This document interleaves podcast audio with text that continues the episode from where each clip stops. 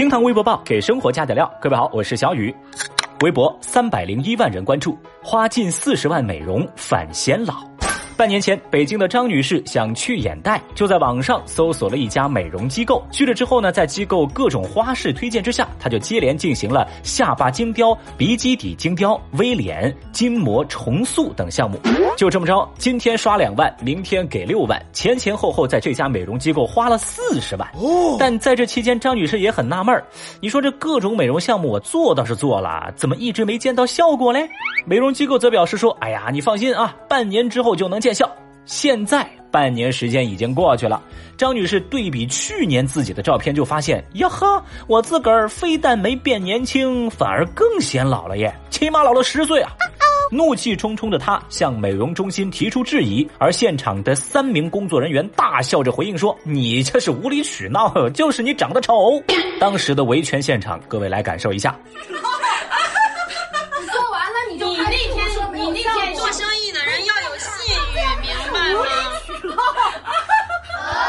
后来呢？据媒体暗访了解到，这家美容机构对消费者宣称，他们的美容项目不开刀、不手术、不注射、不打针，一切零风险。媒体调查还发现，这家机构根本没有医疗美容的资质，而张女士所做的所有医美项目，如果在正规医院做的话，只需要花六万块钱，全部都能搞定。这张女士的遭遇引起微博网友的热议，有人就说啊，工作人员的笑声让人非常不舒服。哼，有网友表示，张女士，您这智商哪儿挣来的四十万呢？交智商税吗？遇上欺诈得去维权呐。还有微博用户感慨，哎呀，花了四十万，整出了四十块的效果，真是不敢恭维哦。Oh no！说实在的，张女士花的这四十万啊，小雨我都替她心疼。我坚决支持张女士维权。另外呢，再多说一句啊，小雨我是通过实践总结出了一种特殊的医疗美容方法，在这儿免费送给大家，同时呢也送给张女士。我这个方法啊是一种聚集发放外气的一种形式，把气和声波相结合，通过思想的沟通、信息的沟通、融洽的感情，让这股气呀在不知不觉中轻松进入您的体内，从而起到治疗。疾病、医疗、美容的效果啊，简单来说就是不打针、不吃药，坐这就是跟你唠，用谈话的方式治疗，也叫化疗。微博二百零一万人关注，ofo 退押金再出新招。日前，深陷退押金泥潭的 ofo 玩了一出骚操作，其 app 的首页上是上线了一个叫做“天天返钱”的活动，活动页面提醒用户说。无需排队，直接退还押金。但是呢，参与活动的用户需要额外消费才能拿回押金。这意思啊，就是购物返现。具体来说，就是用户必须在 ofo 商城里通过额外的消费之后会有返现，而押金则会以双倍返现的形式来退还给用户。但网友们就发现啊，这购物返现的钱并不好赚。打个比方，商城里价值四十八块八的纸巾返现就一毛八，价值一百三十六的剃须刀返现就五分钱。经过网友们的计算，就发现用户至少要购物一千五百块才能提现一百二十多块钱，而这才相当于拿回了自己的押金。What？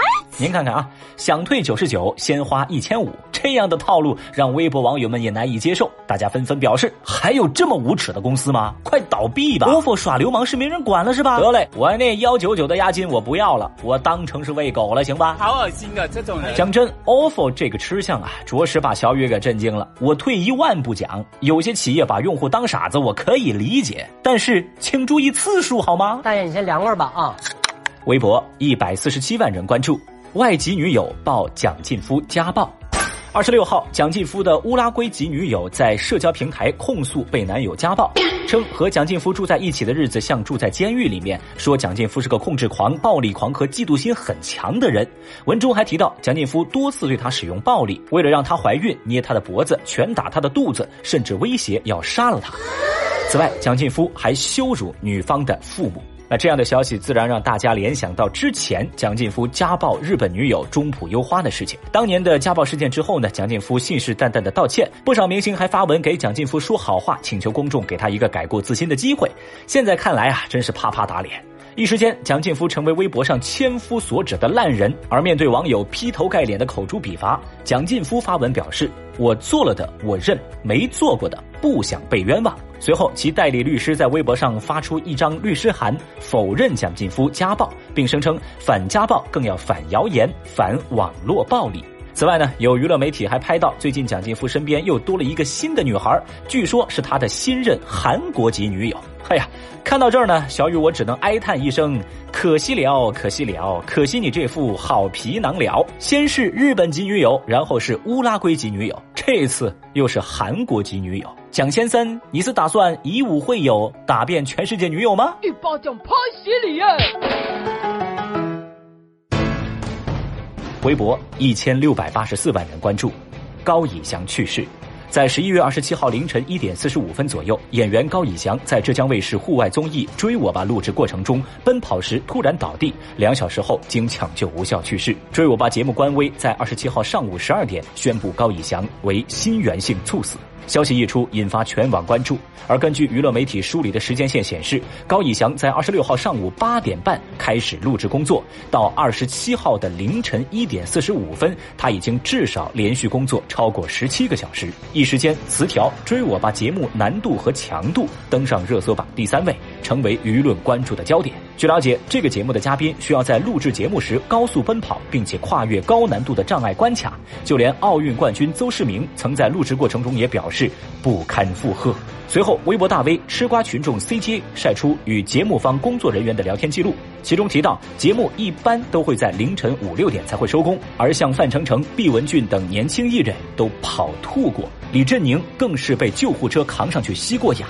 伴随着舆论的发酵，围绕高以翔过劳离世延伸出的更多词条登上热搜，明星大 V 纷纷发声悼念高以翔离世，批评节目组应该承担相应的责任。而所谓浙江卫视折腾明星的黑料也被网友们一一给翻了出来。由此，艺人过度劳累的话题也获得了全网前所未有的关注，大家高呼这样的节目还是别录了。而根据小雨我不完全的统计发现，相关词条在微博上阅读量超过了六十八亿，网友们的。表态超过了一千八百万条，而观察了一整天微博热搜榜之后，小雨有一个比较主观且私人的感受：除了艺人，其实幕后的工作人员他们承受的或许更多，又或者说从某种层面上来讲，超负荷的工作、超时长的劳动，可能正在压榨着绝大多数的普通人，他们消耗着自己的生命力跟时间。